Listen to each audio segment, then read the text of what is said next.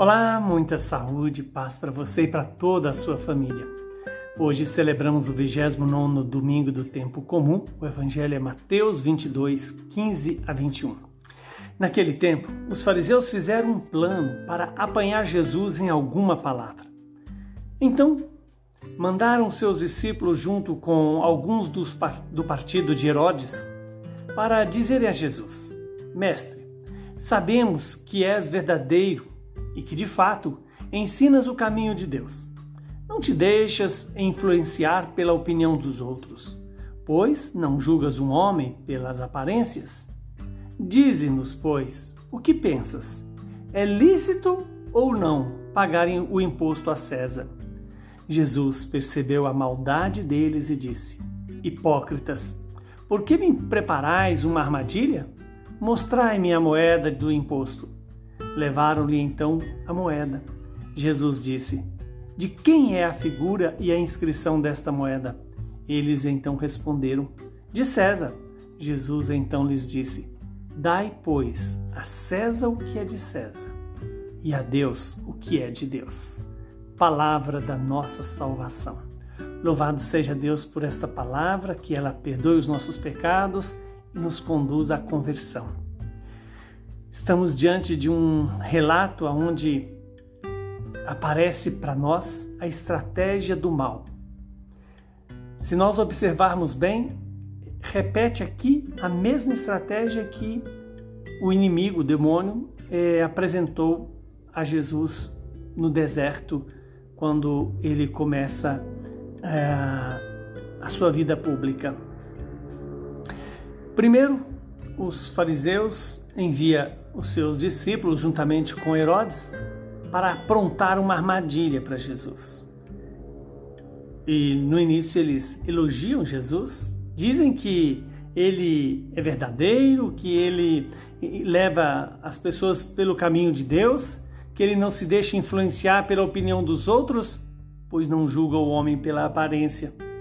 E aí joga o veneno. É lícito ou não pagar o imposto a César. Se Jesus dissesse que sim, ele estaria confrontando o seu povo e estaria agindo em favor de César, ou seja, em favor dos romanos. Se ele dissesse que não, ele estaria, estaria é, contra César e, a, e, por sua vez, talvez agradasse o seu povo. E aí Jesus percebe a malícia, a hipocrisia daqueles é, discípulo dos fariseus e de Herodes. Porque primeiro eles elogiam Jesus, depois eles jogam veneno. É assim que o inimigo sempre age conosco. Ele nos faz pensar que somos o dono do pedaço e depois joga a armadilha para cairmos na movido pelo orgulho, pela soberba, pela vaidade, acabamos por ceder aquilo que o inimigo propõe. Mas Jesus, de maneira extraordinária, com, é, denuncia àqueles homens a sua hipocrisia. E essa palavra também vem nos chamar a atenção. Se nós temos usado dessa estratégia hipócrita ou se nós temos caído nessa hipocrisia do mal, que nos faz pensar que somos mais do que somos para nos é, derrubar e nos levar ao pecado. Quando Jesus pede que eles levassem até ele uma moeda do imposto e que eles respondem que a imagem e a inscrição era de César, lembremos que César é considerado como o divino, aquele a quem deveria se reconhecer como divino, ou seja, prestando culto a ele. E qual é a resposta de Jesus? Dai a César o que é de César, ou seja, dai ao mundo o culto do mundo que está no dinheiro.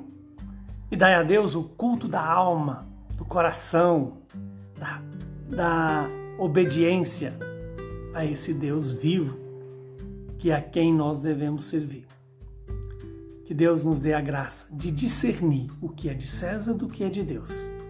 O que agrada ao mundo, que nós possamos repudiar. E o que agrada a Deus, possamos fazer, dar a Deus o verdadeiro culto e recusar o culto a César, ou seja, o culto ao mundo, ao dinheiro, aos bens, às coisas do mundo. Usemos das coisas sem ser escravos delas. Usemos do dinheiro sem ser escravo do dinheiro. Que o Deus Todo-Poderoso nos abençoe, nos santifique e nos livre do mal. Ele que é Pai, Filho e Espírito Santo. Saúde e paz para você e para toda a sua família.